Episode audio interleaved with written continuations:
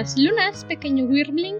Bienvenido una vez más a La Dragona de los Libros, un podcast dedicado a la charla y al análisis de nuestros libros favoritos, o series, o películas, o mangas incluso, dependiendo lo que se nos cruce, pero todo con un enfoque literario. Lo primero que se nos ocurre. Yo soy Andrew, su anfitriona y dragón Wyrm en este podcast. Yo soy Ciela, una semana más con ustedes, ya aquí con nuestro segundo especial de la temporada, un pequeño desvío de, dentro de esta saga de libros, para seguir hablando de esta saga de libros. ¡Yay! ¡Wow! Eso, eso no me lo veía venir, eso es inesperado. Nos desviamos de la saga para seguir hablando de la saga. Mm, pero es correcto. Hoy vamos a hablar de la serie de Netflix de Memorias de Idun. Como lo mencionamos en la primera parte del libro, vamos a hacer una pequeña charla que... Pequeña es una palabra que no está dentro de nuestro vocabulario, pero haremos lo posible. Por si no se han dado cuenta. Por si es tu primera vez escuchando el podcast, um, supuestamente vamos a hacer charlas cortas, vamos a ser concisas y de repente híjole, dos horas grabando y en edición se reduce a una hora y media, entonces. A ver qué pasa. Ya veremos, ya veremos. Esta serie se anunció, creo que fue en 2019. Creo que fue cuando se dio el primer anuncio de que Laura Gallego había hecho contrato con Netflix para la grabación de la serie. Y en el 2020 fue que se estrenó la primera temporada, si no me equivoco. Y la verdad es que Memorias de es la trilogía con más popularidad de Laura Gallego. Cuando los libros primero se publicaron, sí, fue emocionante, fue todo por lo que yo leí y lo que yo me enteré. Todo el mundo quería saber más de Idun porque es un mundazo el que se creó Laura Gallego, de veras. La próxima semana, cuando lleguemos a Idun, van a entender por qué. Pero al acabarse el libro, seguían pidiendo más y más contenido. Entonces, lo que Laura Gallego dijo fue, ok, voy a hacer una enciclopedia con todo el contenido de Idun que se menciona y más cosas para complacer a la gente. Pero lo que Laura Gallego no esperaba es que siguieran pidiendo más. Estoy revisando y no, creo que fue en el 2021 que se estrenó la primera parte Hmm. de la serie. O 2020, uno de los dos. A lo mejor primera parte en el 2020 y segunda parte 2021. Creo que sí. Pero fue mientras estábamos encerrados. Una googleada rápida me dice que el primer episodio fue el 10 de septiembre del 2020 y que el último episodio el 8 de enero del 2021. Así que Estábamos encerrados cuando se publicó la serie. En fin, después de la enciclopedia la gente seguía pidiendo más y más y más y más, y entonces se hizo un contrato para hacer los libros en historietas, en cómics. Y creo que están por terminar de publicarse los últimos cómics de Panteón, la tercera parte de la trilogía. Le perdí el hilo porque dije de aquí que tenga dinero para comprar todos los cómics. Mejor me consigo un sugar daddy. Y como la gente sigue pidiendo más y más y más, Laura Gallego dijo, ok, ya tienen libros, tienen enciclopedia, tienen cómics y no dejen de llorar, ok, haremos una serie de televisión. ¿Felices? No, quiero más. Laura Gallego tiene un muy buen toque para crear sus mundos y sus historias, entonces. Como dices, Idun es de sus series más populares. Aún recuerdo esa época en por ahí del 2010 y algo, algo así, donde estabas buscando fanfics de Harry Potter y de repente te encontrabas crossovers con Idun, así de la nada, en esos tiempos salvajes donde los crossovers no estaban clasificados en su propia etiqueta. Esos tiempos antiguos, por cierto, eso ya nos deja ver como unos vejestorios, aunque ni estamos tan grandes.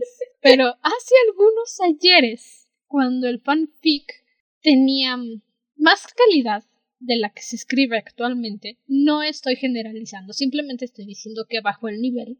Hacer crossovers era lo máximo, porque decías, quiero una historia de estas dos cosas. Y si nadie lo hacía, tú lo hacías. Esos tiempos antiguos. Cuentan las leyendas. que era una época salvaje pero mística. La época del crossover era, era otra cosa. Si nadie lo pide, un día hablemos del crossover. Eso sería bastante interesante. Sí. Pero bueno, sí. Sé que me pasó varias veces. Sé que cuando me pasaba no entendía absolutamente nada porque no había yo leído Idun. Creo que ni siquiera tenía aún los libros. Pero era, era algo bastante curioso. En ese momento, creo que lo que yo te había leído de Laura Gallego eran las Crónicas de la Torre. Otra muy buena saga de libros, pero que no tiene tanta fuerza, tanta popularidad como Idun. Entonces, era algo curioso. Las Crónicas de la Torre creo que pudo haber sido más popular, en mi opinión, si los libros hubieran sido más largos. Porque son del mismo tamaño. Los tres libros y la precuela son todos del mismo tamaño y te cuentan lo esencial, lo que necesitas saber, no entran en más detalles, no te dan como narraciones extra del mundo, de cosas que suceden en otras partes de la historia. Están muy centrados en contarte sobre la torre y sí, entiendo por qué no no dejo ese deseo de decir quiero más, necesito más, dame más. Sí, e incluso esa, la precuela se hizo porque la gente le estaba pidiendo más a Laura Gallego. Y entonces dijo, ok, aquí tienen la precuela, la historia de uno de los personajes. Pero... Que en realidad no es ningún spoiler porque viene en el título, es la historia de Fenris. Ajá. Fenris el elfo, que para entender por qué necesitas toda una precuela sobre él tienes que conocerle la historia, así que... Ah, es interesante, de hecho. Pero sí, definitivamente Idun es ahí arriba de las primeras cosas que te encuentras de Laura Gallego, de sus contenidos más populares. Y honestamente, con bastante razón. Ya estuvimos hablando del primer libro en el que está basado esta serie. Y ya estuvimos mencionando, tiene muy buena construcción del mundo. El romance, Dios santo, el romance. No he podido leer su nueva trilogía de Los Guardianes de la Ciudadela, pero estoy segura, por lo que he podido ver en Instagram y en Twitter, que es donde tiene más influencia Laura Gallego, no logran bajar a Idun de la serie más popular de Laura. Sí, en su momento cuando estuvo publicando los libros, la gente seguía hablando y hablando, hablando de los guardianes de la ciudadela. Creo que es el nombre de la trilogía de El bestiario de Axlin, pero fue hasta ahí.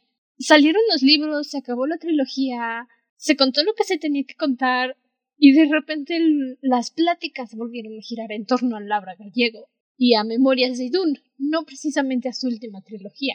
Entonces, es como una constante. Saca un nuevo libro, se emocionan, se acaba la emoción del momento y regresan a seguir pidiendo más de Idun. Es, es un caso bastante curioso, porque incluso ahora que sacó Ah, creo que era la historia del emperador eterno, se llamaba.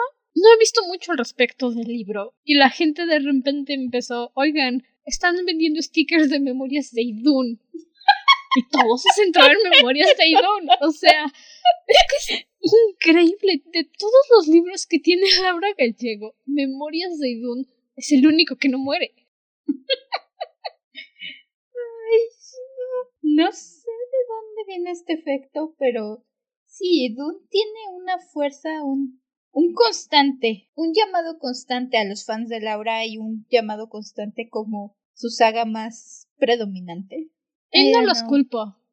No los culpo. Y si cuando acabemos de leer esta saga ustedes quieren que hablemos más, con mucho gusto. con mucho gusto, porque me tardé, creo que no estoy mintiendo, ocho años en que Ciela leyera los libros. Estaba en eh. primero de prepa cuando la acompañé a la feria del libro a que se compraran los libros, o más bien, ella me acompañó, me llevó. Y como tres años después le dije, oye, tus libros siguen cerrados. Si no los vas a leer, déjame leerlos primero. Y me dijo, sí, pero primero tienes que leer Crónicas de la Torre. Y yo dije, ok. Y los leí, me prestó Idun, los leí y le dije, tienes que leerlos. Sí, ahorita. Es 2022, compañeros. Y apenas nos están leyendo. Para el podcast. Para el podcast.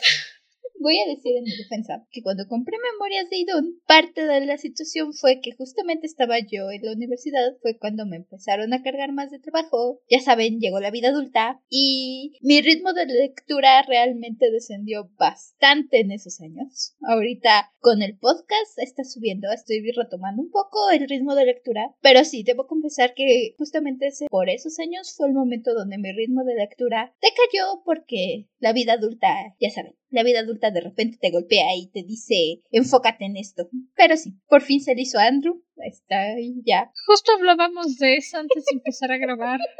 Es una mentira. Cuando eres adulto no tienes la vida resuelta. Tú tienes que hacer tu vida de adulto. Entonces, si nos están escuchando y aún están en la prepa o en la secundaria o apenas están entrando a la universidad, la vida adulta es una mentira.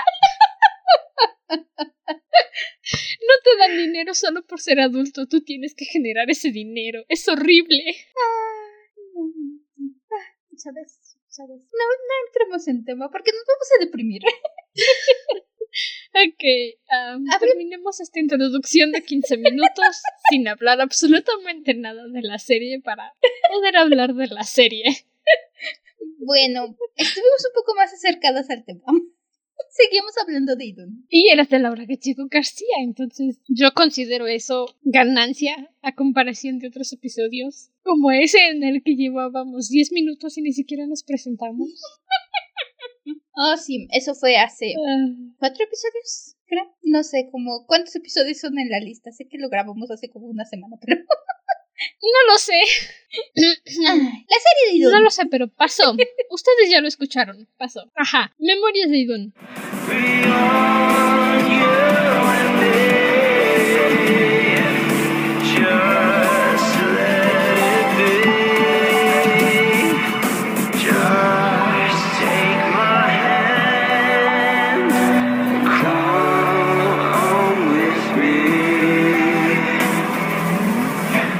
Empezamos justo como empieza nuestro libro, con Jack pedaleando su bicicleta a toda la fuerza de sus pequeñas y delgadas piernas, subiendo la colina hasta su casa. Como ya leímos el libro, ya sabemos que tuvo un mal presentimiento en la escuela, que todo el día ha estado con la sensación de que algo malo va a pasar, pero en la serie no tenemos ese previo, no sabemos qué está pasando con Jack, solo lo vemos subir la colina a toda la fuerza de sus piernas, y con la expresión del personaje sabes que algo malo va a pasar. Aunque no hayas leído el libro, sabes que algo malo va a pasar. ¿Qué va a pasar? No tenemos idea, pero no es bonito. Muy al pie de la letra con cómo está el libro, esa misma sensación de, oh por Dios, ¿qué está pasando aquí? No entiendo nada. Igual te botan en medio de la acción de primer momento. Y hasta eso realmente funciona en la serie que te hagan eso porque es algo muy rápido. Son cuestión de minutos donde dices, ¿cuac? ¿Qué? ¿Cómo? ¿Cuándo? ¿Dónde? Ok. Ok, estamos empezando. De por sí esta primera parte, esta primera escena del libro es bastante dramática, que desde que lo estaba leyendo dije, sí, me imagino los, los clips dramáticos en la serie en estos momentos, los acercamientos, las batallas. Y lo logra bastante bien la serie, en mi opinión. Esa sensación de llegar y decir, ¿qué? Ese... Tiene puntos extra por ah. ser una serie animada. Es más fácil captar las expresiones y las emociones del personaje.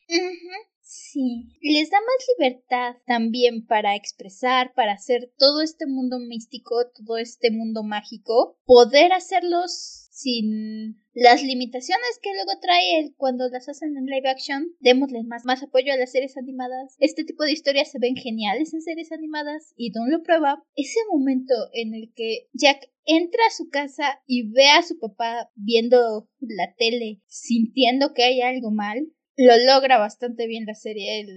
esa sensación de decir, oh no, oh no, hasta el momento en que la presencia de Kirtash cuando sube las escaleras en el libro lo describen como un escalofrío una presencia aterradora y unos ojos helados. Los describen como unos ojos muertos incapaces de tener emociones. Y a lo mejor en la lectura es un poco complicado tener esa sensación porque piensas en puros villanos que matan a sangre fría. Pero cuando vemos a Kirtash en la serie con su postura pues firme pero a la vez relajada porque sabe que va a ganar y que no hay quien lo pueda detener es distinto y el acercamiento que hacen a sus ojos ¡ay Dios santo! Kirtash ha sido siempre más popular que Jack, y eso es obvio. A todos les gustan los chicos malos, pero verlos en contraste en la serie, mmm. Realmente sí. No sé si las voces me acaban de convencer. Le puse en el idioma original, que es el español de España. Ya para la segunda temporada me acabé acostumbrando a las voces y en cierto modo las acabé disfrutando, pero de principio me costó acostumbrarme porque las sentía un poquito planas en cuestión. Siento que les falta un poquito de expresividad en el doblaje, pero es un mínimo. La animación creo que lo compensa bastante bien, las expresiones y el diseño de los personajes. Pero sí, ese es como mi, mi único punto que como que dije, mm, no me acaba de gustar, pero bueno, me voy a acabar acostumbrando. Y sí, voy a adjudicar ese problema, porque yo también lo tuve, a que somos de México. Y este, Puede ser. somos conocidos por ser burlones de los españoles en mucho sentido. Lo hacemos con broma, con... Todo es broma, obviamente, pero nunca vemos las cosas si vienen en, en español castellano, creo que es la forma correcta de referirse al español que hablan los españoles, aunque sigue siendo español.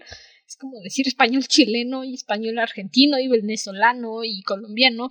El español es muy difícil de hablar. Eh, cada quien Pero nuestro creo sabor de que es creo que es problema común porque yo también dije "Mm, no me agrada con esta traducción siento que están muy planos los personajes y la volví a ver en inglés y dije uy no todavía peor o sea hay veces que los gringos hacen un buen trabajo dándole personalidad a un personaje animado y otras veces que horrible pero después de verla como cuatro veces en lo que sería la segunda temporada sí dije ok están bien soy yo el, el problema soy yo las voces están muy bien para cada personaje y en la segunda temporada ya es, bueno, segunda parte de la primera temporada. Es hasta más relajante escucharlos hablar. Sí, eso es. Sé que cuando estaba viendo la primera parte, cada X episodios como que decía las voces. Para la segunda parte ya estaba yo muy metida en la historia y ya que estaba intentando recopilar mis pensamientos dije, no sé en qué momento me dejaron de molestar las voces, pero sé que para, para la segunda parte ya estaba conforme con ellas. Ok. Creo que a mí me dejaron de molestar en el capítulo 3. En la primera vez que la vi, porque de hecho ese día temprano le dije a mis hermanas, voy a ver mi serie, no me molesten. Acaparé el sillón, acaparé la sala, la tele, fui a comprarme unas palmolitas y me quedé ahí todo el día viendo la serie comiendo palmolitas hasta que me dolió la panza. y para el capítulo 3 estoy segura que yo ya estaba acostumbrada a las voces y solo quería ver más y más y más porque porque yo también quería la serie, yo también soy de esos fans de Idun que dice, ok, gracias por la serie, pero quiero más. ¿Cuándo sale la segunda temporada? ¿Cuándo vemos a Idun? Quiero ir a Idun, quiero ver los dragones, quiero ver los chicks, quiero verlo todo. ¿Cuándo me dan más? Así que sí, soy culpable. La cancelaron, ¿no? Es lo triste. No. ¿No? Porque recuerdo que algo busqué y... Habrían anunciado algo al respecto. Hmm, porque sé que algo busqué y una noticia por ahí me salió que, que no se iban a hacer los otros dos libros. I don't know, no lo sé. Tal vez Mm. solo medio lo vi por ahí en internet. Pues no veo por qué, por... O sea, no entiendo por qué la cancelarían. Mm, No lo sé, como que no confío mucho luego en las páginas. Sí, es. Y además no han mencionado nada en la página oficial de Laura Gallego. Puede ser fake news. El, No el- lo el sé. internet está lleno de fake news. Ay, insisto, no he visto nada en la página oficial de Laura Gallego, ni en Instagram, ni en Twitter, entonces. Igual voy a buscar en su página y si dicen algo, se enterarán ustedes también. Suena un buen trato. Me agrada el trato. Otra cosa a resaltar de la serie es que pueden dar una ambientación más precisa. A lo mejor, si esto hubiera sido un live action, describir Limbad o animar Limbad hubiera sido muy difícil, porque Limbad no es como que una locación fija y tiene un bosque y está la casa de Limbad, pero recientemente todo lo quieren solucionar con CGI y pantalla verde, entonces elegir animación desde el principio fue la mejor decisión. Sí es. Contados los live action que han hecho Netflix y en general casi todos que realmente han logrado capturar el espíritu de lo que intentan representar, honestamente, por justamente eso. Luego cuando es live action tienes esas limitaciones, lo quieren solucionar con CGI, les sale muy caro, o peor, no sé por qué tienen esa mala tendencia en que cuando hacen las cosas live action también lo que quieren es enfocarse a un público más grande, más adulto. Está mucho ese estigma de que la animación es más para niños. Y que live action es para adultos. Pésimo estigma. Y realmente afecta muchísimo. Punto y aparte, es justamente la crítica principal que le están dando al live action de El último maestro aire de Netflix, que se quiere enfocar en un público adulto y no va a ser la serie con el enfoque que tiene. No, ese no es mi último maestro aire. Eso sigue siendo. Eso, eso es repetir la cochinada y la basura que hizo Shyamalan. Hasta Ivana concuerda. Y mi gato está de acuerdo conmigo. Exacto. Mi gata Ivana está de acuerdo conmigo. Sí. Muchas veces cuando intentan plantar el live action, lo que acabamos teniendo generalmente son estas series que intentan intentan hacerlo para un público adulto y entonces lo único que hacen es meterle sexo, ponerle una paleta de colores oscuras de esas donde si estás en una escena en la noche te ves reflejado en la pantalla porque no se ve nada. Y le subes todo el brillo al teléfono y no ves nada y te duelen los ojos. Y, y acabas teniendo obras que se vuelven famosas no porque son buenas, sino por lo malas que son. Véanse los remakes de Riverdale, de Glass Wings, de todas esas que quieren tomar adaptaciones de historias que tienen su propia luz y su propia chispa y las hacen otra historia genérica con, con un montón de relaciones tóxicas y adolescentes teniendo sexo. Ay, no me menciones los Wings porque según yo iba a criticar Fate y al final dije no por el beneficio de mi hígado. No. Realmente eh, no sé qué pensaba Traffy cuando dijo que una serie con un enfoque adulto para los fans de mi edad que veíamos las Wings en el canal 5 antes de ir a la escuela en las mañanas era ponerlos a todos a tener sexo. O sea, no. Eso no es el enfoque adulto que yo esperaba. El enfoque adulto que yo esperaba era violencia, era sangre, eran peleas, magia oscura, necromancia. Ese es el enfoque adulto y oscuro que yo esperaba. No que me dijeran, ahora todos tienen sexo con todos. Sí, ya lo sabía. Desde que estaba chiquita ya lo sabía. Idun, Idun, volvamos a Idun. Idun. Sí. Volvamos a Idun. Hablemos cosas lindas. Idun, qué bueno que le hicieron animación y entonces no tuvimos que aguantar que le intentaran hacer para adultos. Porque definitivamente no iba a soportar que pusieran a niños de 12 y 13 años a hacer esas cosas. No. Ni siquiera cuando Victoria cumplió 15. No, ese no es el enfoque. No, los fondos son preciosos, me encanta. Adoro, adoro, adoro la secuencia de los créditos finales. Creo que me chuté la secuencia final en todos los capítulos, salvo en los últimos dos de la temporada, porque pues las cosas ya estaban muy emocionantes. Pero me encanta la secuencia de los créditos finales, es hermosa. Kudos a los ejecutivos que tomaron esta maravillosa decisión. Son páginas de la enciclopedia de Idun. Es arte oficial. Y si te vas despacito, tienes la oportunidad de leer un poquito de la información que viene en los créditos porque es oficial. Son páginas de la enciclopedia de Idun. O sea que si quieres ponerle pausa y descubrir todo lo que viene, adelante. Adelante. Eso no me lo sé, pero. Ahora te la sabes. Ahora me la sé. Y lo aprecio más aún. Porque si es muy muy bonito el estilo que usaron. Me hubiera gustado un opening. Soy la rara que le gusta ver los openings. Siento que les da su propio sazón. No tenemos mucho de un opening, más que nada solo nos aparece el titulito, rapidito, cinco segunditos y pasamos a la historia. Pero esas ya son locuras mías que, que soy la rara que siempre se chuta los openings cuando está viendo unas. Creo que viene de familia. Nosotros tenemos una regla aquí en mi casa que es el opening no se salta, y si eres el monstruo que le pica omitir intro, híjole. Creo que no puede ser aceptado de nuevo en esta casa. en esta casa no se brincan los intros. Ah, esa es una buena política, pero debe de ser, debe de ser de familia. ya sabes lo raritos que somos. Oh, sí. no lo sé, los intros le dan. Es como una probadita antes de empezar. ¿Ves? Como una idea de. Ah, mira el mundo que te vamos a presentar. Además, como gente que solía ver anime, disfrutas el intro. Es un lindo momento de descanso o de prepararte tu sandwich y luego sentarte a ver la serie. No hay nada como un buen intro de un anime. Sí, hizo falta una canción bien acá con con los personajes posando con sus espadas y que terminara en, en, en una escena. Y tomas épicas. Tomas épicas y terminara así en la escena con los personajes viendo el horizonte. Eso hizo falta. Pero igual se aprecia la intro chiquita con los tres soles y las tres lunas para que veas de dónde salió el hexágono. Es hermoso. Y ok, también. En la serie es más fácil notar la barrera de idiomas entre todos en especial. Porque Alsan y Shale están hablando en Idunaiko y se escucha. Realmente no estoy muy segura de esto de si, si inventaron el Idunaiko o nada más se pusieron a decir palabras en otros idiomas para que sonara un idioma nuevo. Pero mientras ya que esté escuchándolos, sí puedes decir ¿qué? ¿Qué está pasando? ¿Por qué no hablan en español? ¿Qué, qué está mal con ustedes?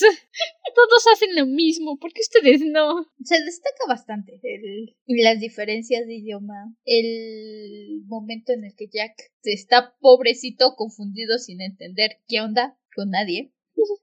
Un pequeño detalle que es muy en el fondo, pero me gustó mucho, es que un constante que tenemos en cuando estamos en Limbad, en la casa de la frontera, tienen una maquinita de esas retro de juego, de esas que, que están en la tiendita. Me encanta su maquinita. Y además me encanta el detalle que si te fijas, el cordón de la maquinita está por encima, eh, no está conectado, está el cordón acomodado encima de la máquina. Es algo muy, muy chiquito que nada más está en el fondo, pero es un muy buen detalle que te ayuda a recordar, ah, sí, este es un lugar mágico, aun cuando estoy adentro y están jugando un videojuego, este me recuerda y me dice, oh, cierto, estamos en un lugar donde... Donde no hay electricidad y aún así tienen una máquina, tienen un videojuego y funciona porque, ajá, magia, pero su cordoncito, ¡pum! No sé qué hacer con esta cosa, lo voy a poner por aquí. ¡Ay, qué bonita decoración!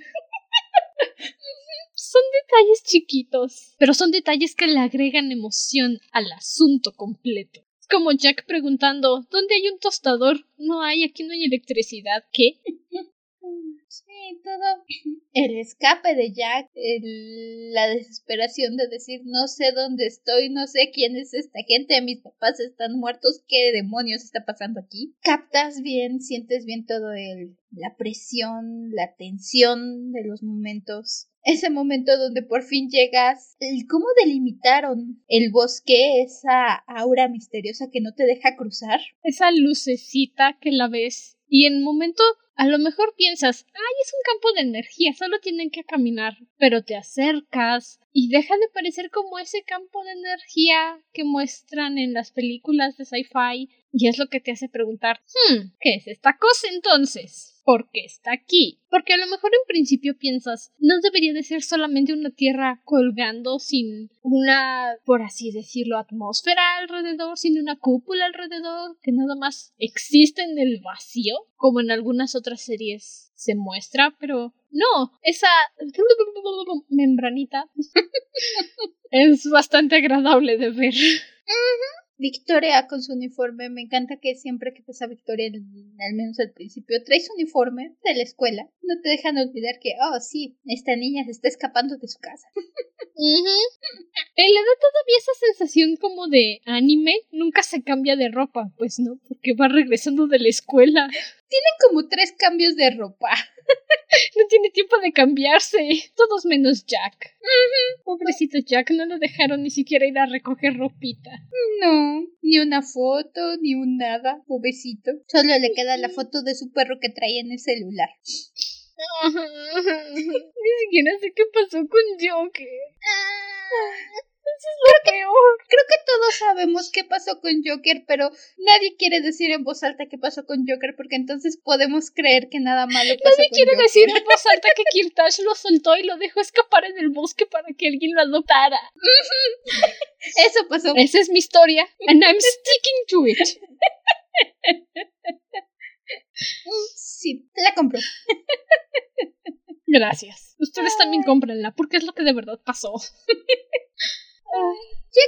Victoria, los diseños, en un principio, cuando vi a Victoria, dije, creo que se ve demasiado grande, si van a hacer el corte de edad. Pero cuando hicieron el corte de edad en la siguiente temporada, dije, ah, no, ok, sí se nota que crecieron. ¿Cómo lo hicieron? No tengo idea, porque yo lo sentía que ya se veían muy grandes de principio, pero luego ya comparado con cuando ya tenemos el corte, dije, no, ok, sí, sí se ve que crecieron, entonces sí te la compro la de la primera temporada. La verdad es que yo no lo consideré como, ay, están muy grandes. Yo los vi y dije, bueno, a lo mejor en Europa son más altos de lo que somos aquí en México, porque somos unos enanos. Hay que ser honestos. Y cuando yo los vi, que Jack era más o menos de la altura de Alsan y Alsan está en sus veintes, dije, ok, sí, creo que tiene sentido, porque allá son altos. No esto... Tengo al menos esa concepción de que son más altos de lo que somos aquí. y ya con el corte de edad que ponen en la segunda temporada es como de, sí, por supuesto, eran unos niños y ahora sí se nota que ya crecieron, que pasaron dos años y ya están más grandes. Por supuesto que sí. Y también es agradable. No en muchas series animadas podemos ver ese salto. Casi siempre los dejan en el mismo aspecto y de repente nomás ¡pum! Cambian y dices, bueno, ¿y tú quién eres? Pero sí es agradable esa mejora, esa evolución, ese crecimiento de edad que muchas veces evitan en las series de televisión.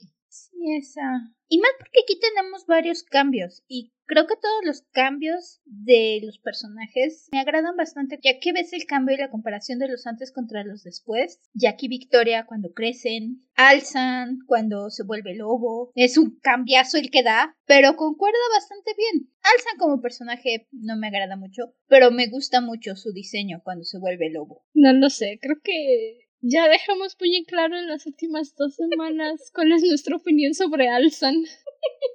Honestamente en la serie decidí ignorarlo. Dije, está, existe, ok, fantástico, no tengo que pasar tanto tiempo con él. No es como que tengamos que apuntarlo demasiado, pero El diseño de mitad lobo es agradable. Honestamente pensé que era un anciano y dije, oye, ¿y este vejete qué? Y ya luego la ardilla cargó y dije, ah, es Alsan. ok. Lo que sí me encantó de la primera temporada fue el diseño de los Shis. Siempre tuve esa duda de cómo se verían esa especie mitad serpiente, mitad humano que mencionan los hijos del séptimo dios. Y no terminaba en mi cabeza de hacer esa relación. O sea, no sé por qué, pero me decían, ay no, con cabeza de serpiente. Y yo pensaba inmediatamente en una lamia. Es este tipo de especie mitológica que es una mujer con cuerpo de serpiente y cuerpo humano como Medusa, pero sin las serpientes en la cabeza. Y su cuerpo sigue estando cubierto de escamas. Entonces mencionaban a los Shis y mi cerebro inmediatamente decía, ajá, lamias. Y me tenía que estar corrigiendo porque no, no son lamias, tienen piernas. Tienen piernas y cola, no solo cola. Y el diseño de la serie es muy agradable. Sí parecen serpientes. Sí dices, ajá, es una serpiente, pero puedes ver las facciones humanas en ellos. esta forma de hablar que les dan, este que dicen cada X palabras porque hablan y de repente se les sale ese siseo. Bueno, son serpientes, ¿no? Me encanta ese detalle. los Sheks también me gustaron mucho, ya que los vemos, ya que empezamos a ver a Chris y empezamos a ver más a los Sheks. Me encanta su diseño, me encanta cómo los pusieron. Los ojos. El hecho de que ya que empezamos a desvelar los misterios de Chris, de repente se, se le hacen las pupilitas. Es un detalle tan inteligente que pasa de sus ojos humanos a sus ojos de Shek. Y a lo mejor tú dices, ah, sí, claro, es por el bien de la animación, para que veas que esté enojado, pero no, no es que solo esté enojado, es que está perdiendo el control de su transformación o simplemente dice así no puedo pelear como se debe, es fabuloso. Me encanta ese detalle en el que se le cambian los ojos. Muchos detallitos así, de hecho. Otro punto que me di cuenta es que cada vez que aparece Kirtash, el personaje, alguno de los personajes tiene este aliento tipo de mentor, este jubao blanco de hace frío. En el libro sí, te describen este frío, esta sensación de decir, oh por Dios, hay algo malo aquí, este escalofrío que te da Kirtash. La serie obviamente es un poco más difícil de mostrar exactamente este cambio, pero lo logran muy bien con este aliento. De forma que llega un momento en el que estás viendo un personaje, ves el aliento y en ese instante sabes qué va a pasar. Dices, oh no, ya llegó. Sí, la verdad es, a lo mejor la primera vez no lo sientes tan emocionante. Puede que no hayas leído el libro o puede que simplemente no entiendas por qué eso debería de ser tan emocionante. Pero cuando lo regresas y le pones más atención es cuando dices, oh, ok, tal vez yo estaba subestimando todo este asunto de las serpientes voladoras. Ish.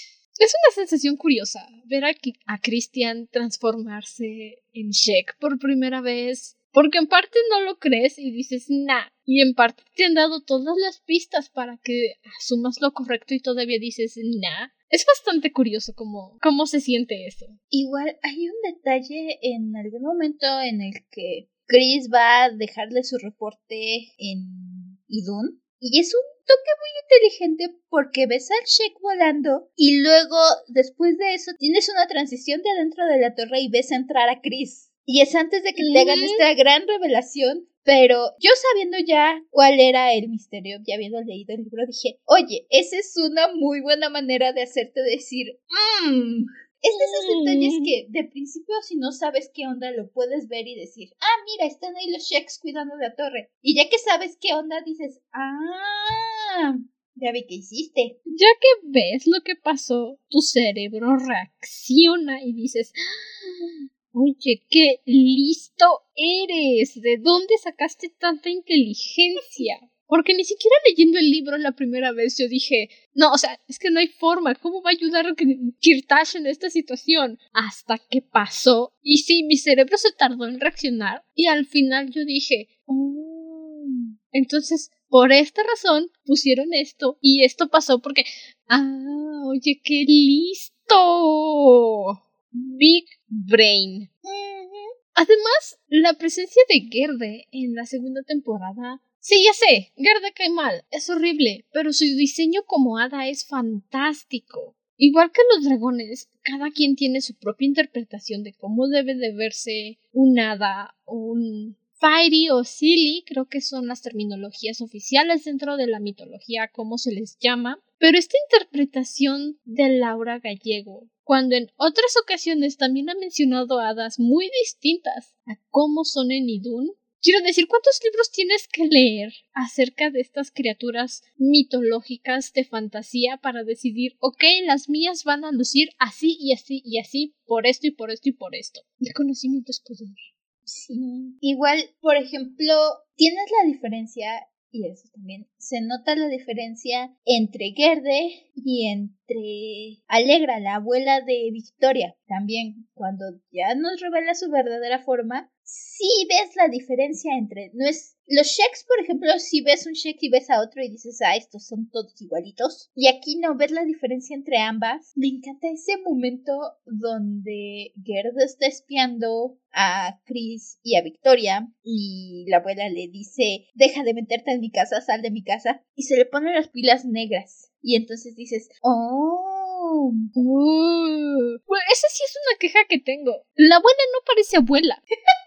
O sea, en el libro sí nos describen que es no una anciana, pero es una mujer grande, con sus años, tiene canas, se le ven las arrugas en la piel, a lo mejor 70 años. Pero en la serie parece una mujer de 50, por Dios.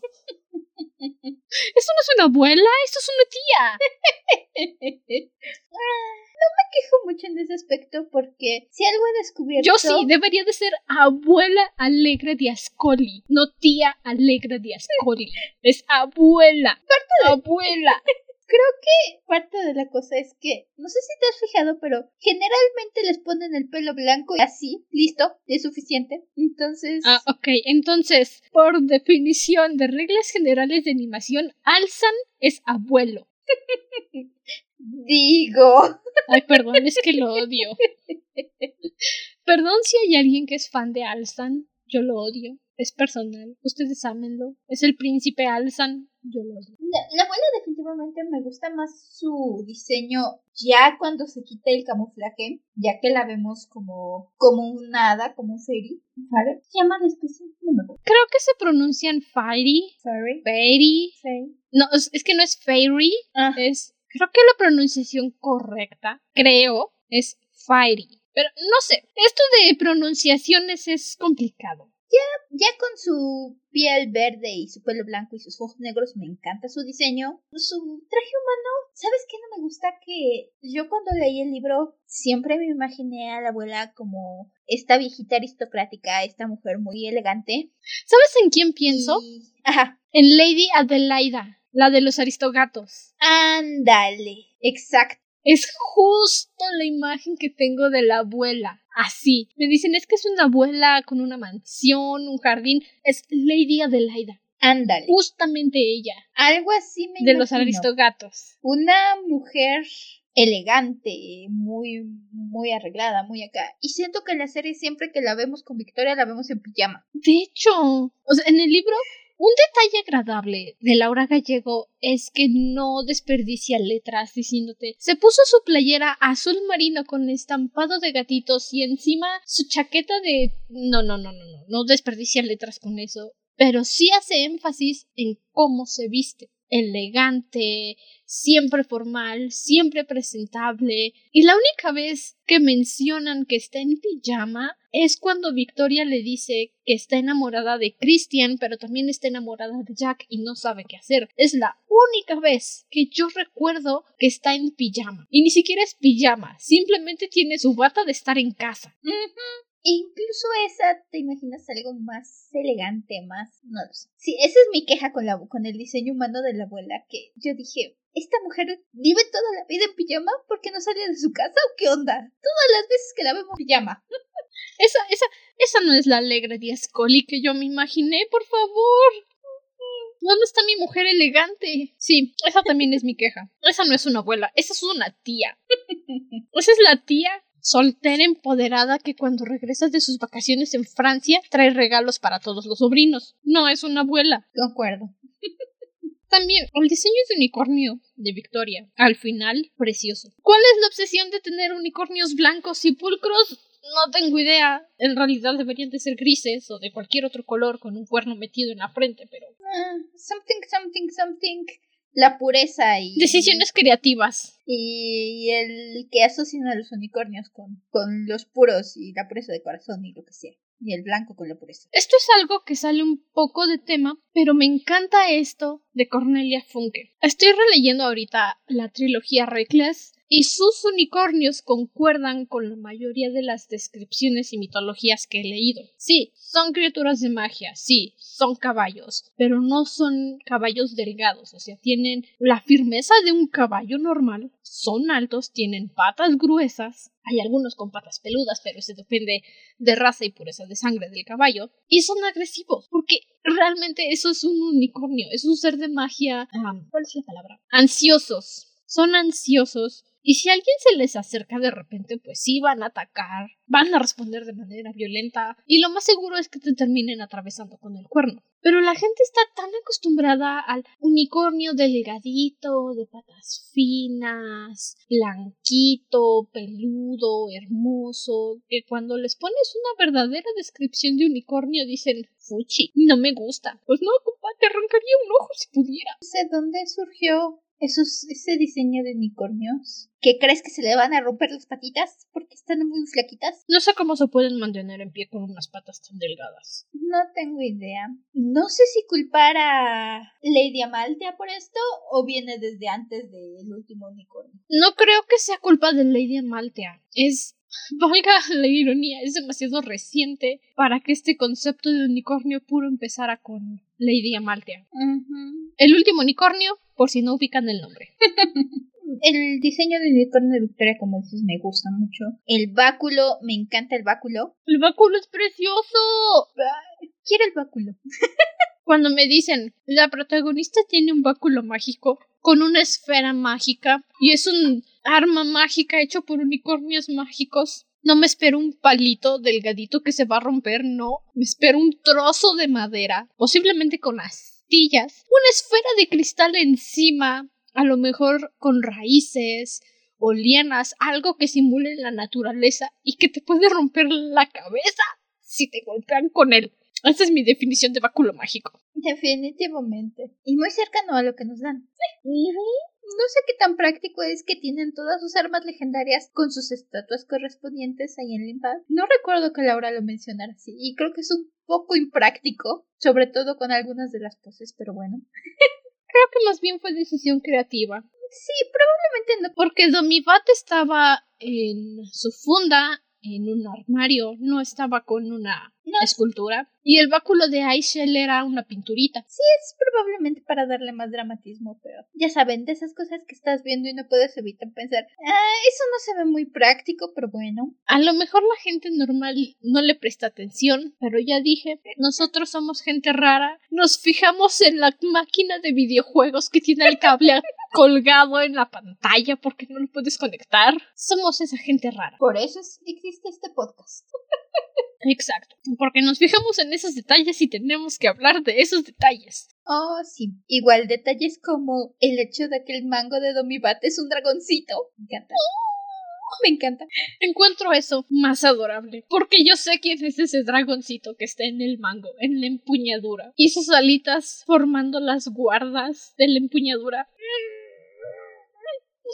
¡Me encanta! Debo decir que su diseño de dragones, lo que se muestra en los recuerdos del Limbad, no me termina de convencer. Están un poco escuálidos, parecen anémicos. Y solo me gusta cuando vemos a Jandrak. Pues está chiquito, lo arrancaron de su cascarón, ni siquiera ha comido y está todo escuálido. Pero ¿por qué los adultos están igual de anémicos? Explíquenme, por favor.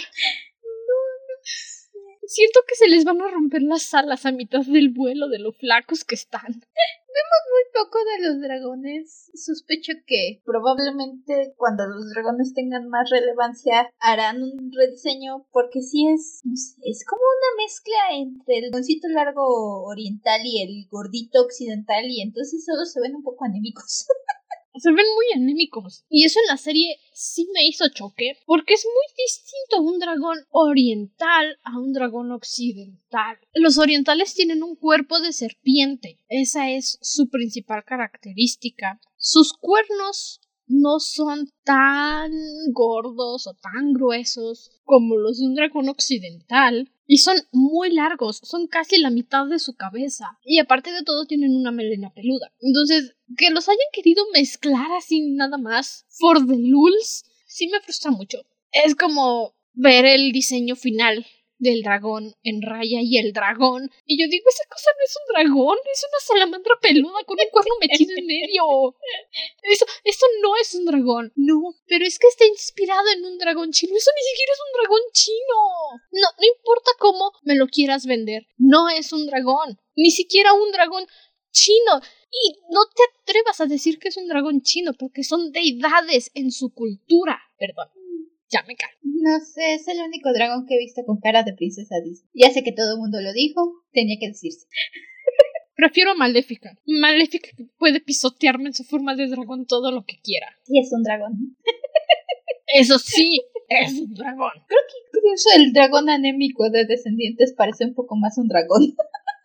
y mira que ese es un dragón. Nunca he visto Descendientes. No sé. Pero hasta los dragones con cara de perro de Ever After High son más semejantes a un dragón occidental que su lagartija peluda mitad unicornio de Disney. No. Yo insisto, ese dragón tiene cara de Elsa. No, nunca. Ni siquiera la dragona de Shrek, que es una película de burla a todas las películas de Disney. Y eso que esa dragona no debería de volar con las alas tan chiquitas que tiene.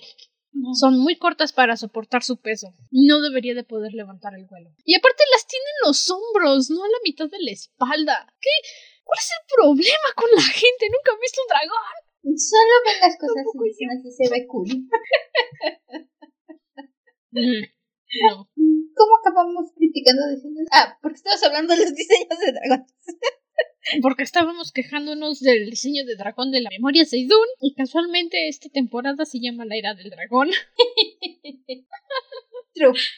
Por eso. Yo creo que en cuanto tengamos un dragón más protagonista, en cuanto veamos a Jack como dragón, cosa que aún no sé si va a pasar o no, yo digo que sí, pero no he llegado a eso. Y sí, sé que Andrew, no puedo verla, estamos hablando por videollamada, pero eh, tengo la imagen en la cara que debe de estar haciendo. De sé, sé la respuesta y tengo los spoilers, pero no los voy a decir. Conozco esa cara. Sí, no voy a dar spoilers porque a diferencia de otra persona, no eres tú, por cierto, por si crees que eres tú, ¿no? Una persona chillona, llorona, de baja autoestima que se siente el centro del universo y solo porque tienes ideas parecidas le estás copiando. Que solía hacer spoilers así nada más por diversión para arruinarte las cosas. Yo no. Hacer spoilers es feo. Los spoilers no solicitados. No se hace.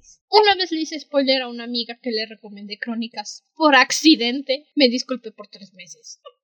Pero sí, eh, la carita que dice, sí, sí soy, sí la tengo. Pero bueno, creo que en ese momento probablemente debamos tener un rediseño, algo un poco más épico, un poco más que digas, oh, sí, mira ese dragón. Momento épico de ver al dragón. Momento épico de ver al dragón, por favor, si van a hacer eso, contraten a un experto a alguien obsesionado con los dragones para que les ayude. Porque si nada más dicen, no, nosotros solitos podemos. No, no pueden. No es tan fácil. Y uno de mis momentos favoritos, ya para acercarnos un poquito más al final del episodio, es cuando Kirtash entra a Limba y queda tirado en el piso boca abajo. ¿Por qué? Solo porque, just habiendo tantas poses, tantas formas de demostrar que está derrotado y cansado, ¿por qué boca abajo? ¿Y por qué completamente estirado? O sea, ¿por qué? Le quita seriedad al asunto. ¿Por qué? No lo sé. Porque ya tenían así el modelo, pongo. A lo mejor dijeron, oye, esto va a ser divertido, jiji. No, no es divertido, es molesto, por favor no lo hagan. Bueno, eso y la parte en la que se dan la mano Christian, Victoria y Jack para entrar a Idun eso fue precioso. Ese momento en el que te das cuenta que lo quieran o no, el destino de los tres es el mismo. Está vinculado, sí. Es, es un momento muy bueno en el libro. Es un momento donde dices, ya va a empezar lo bueno. Y sí, lo reflejan bastante bien. De hecho, creo que sí. Buscando imágenes, creo que es de las primeras imágenes que salen así en Google. Las memorias de Idun. Creo, sí. No primeras, primeras, mm, pero sale ahí rapidito. Pero ahí está. Ahí está esa escena de, de los tres tomaditos de la mano dispuestos a, a pasar a lo siguiente. Es un buen momento para terminar tanto el libro como la serie, sin añadirle nada más. Los tres dándose la mano y cruzando el portal hacia Idun. No quiero ni imaginarme de la ansiedad que le dio a alguien cuando leyó el libro solo el libro después de que se publicara sin saber que iba a existir una segunda parte pronto. no, no, te dan traumas. Sí, es de esas cliffhangers que te dejan. ¡Eh! Luego pasó, necesito saber más, por favor. No puede ser, no me dejes así. Eso es abuso. eso es maltrato. Y bueno, para cerrar este episodio el día de hoy de la serie, ¿cuál fue tu personaje favorito? Así, en general. Mm, honestamente creo que es de los que mejor se lograron adaptar. Mm, son de las voces y de los diseños que desde un principio me gustaron, que en ningún momento tuve queja. Y es Christian, ¿qué se le hace? Solo es hermoso.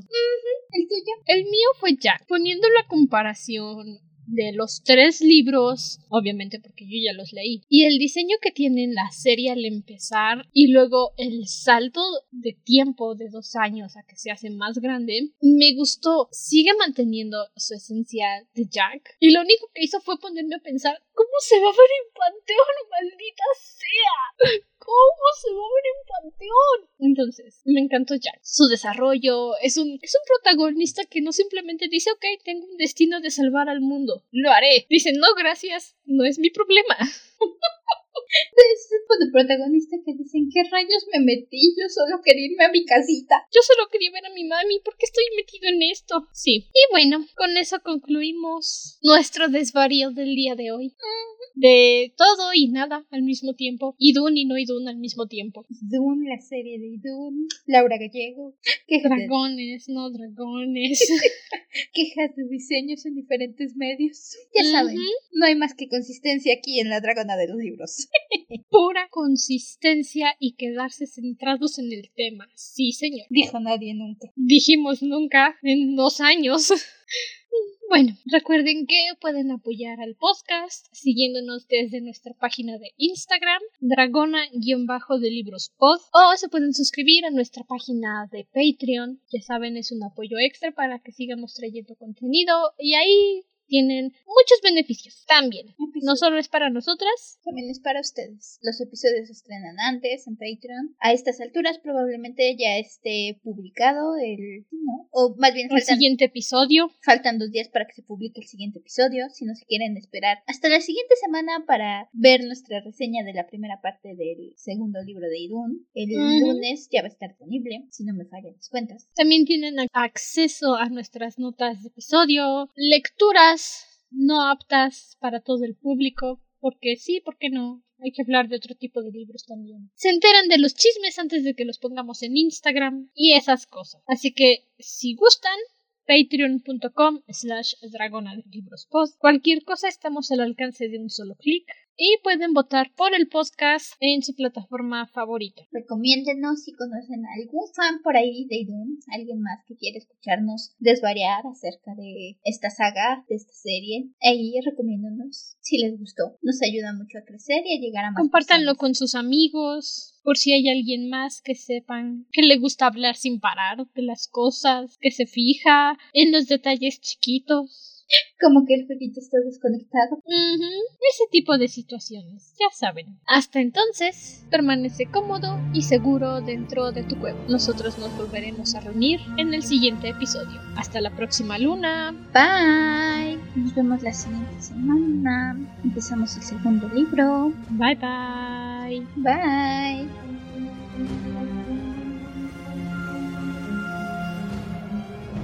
El nuevo diseño del logo del podcast es una ilustración de Satki Hirokun en Instagram. Y la música utilizada en este episodio forma parte de la banda sonora de la serie Memorias de Idun de Netflix.